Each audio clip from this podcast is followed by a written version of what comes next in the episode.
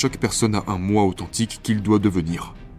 Et il est possible pour nous d'échouer dans le fait de devenir qui nous sommes. Et donc la liberté est la liberté de devenir qui vous êtes.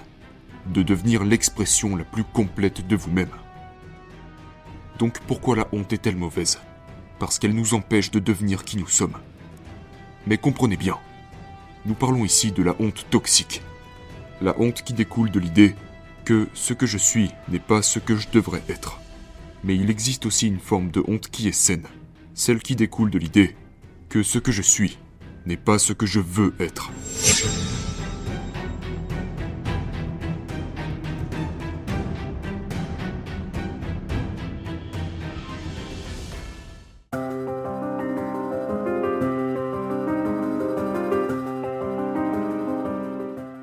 Dans la science joyeuse, Nietzsche écrit Qui sont les mauvaises personnes?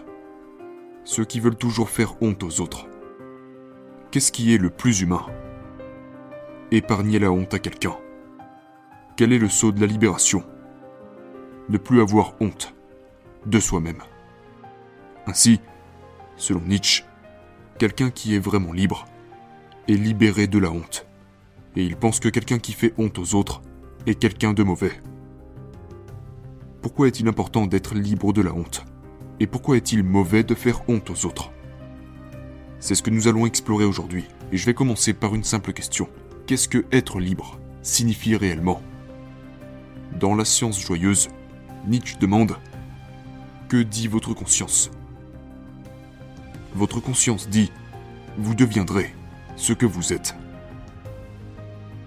Chaque personne a un moi authentique qu'il doit devenir.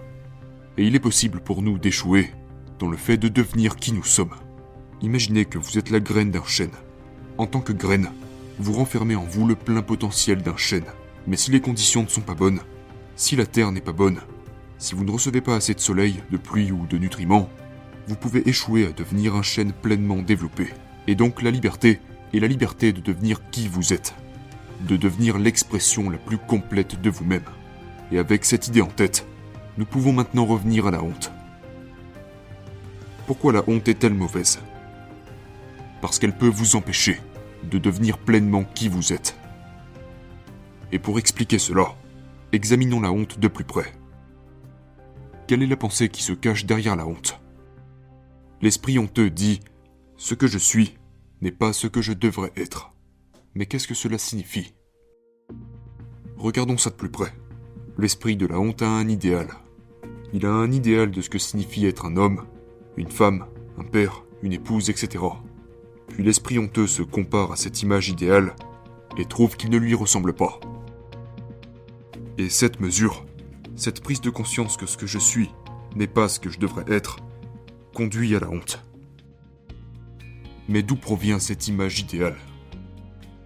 Tous les devraient, toutes les choses que l'on pense devoir être, proviennent tous de la société.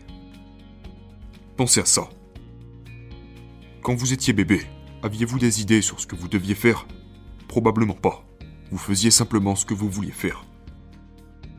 Un esprit pur affirme ⁇ C'est ce que je veux faire ⁇ Mais un esprit conditionné affirme ⁇ C'est ce que je devrais faire ⁇ Donc quand vous vivez dans le devoir, vous n'êtes pas vous-même.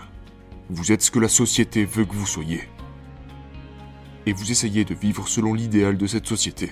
Vous êtes devenu une marionnette de votre société. Et si vous comprenez cela, vous comprenez pourquoi Nietzsche pense que la honte est mauvaise. Faire honte aux autres, c'est rejeter ce qu'ils sont. Faire honte aux autres, c'est faire en sorte que les gens soient ce que vous voulez qu'ils soient, et ne pas leur permettre d'être eux-mêmes. Et lorsque vous vous soumettez à la honte des autres, vous rejetez votre véritable identité.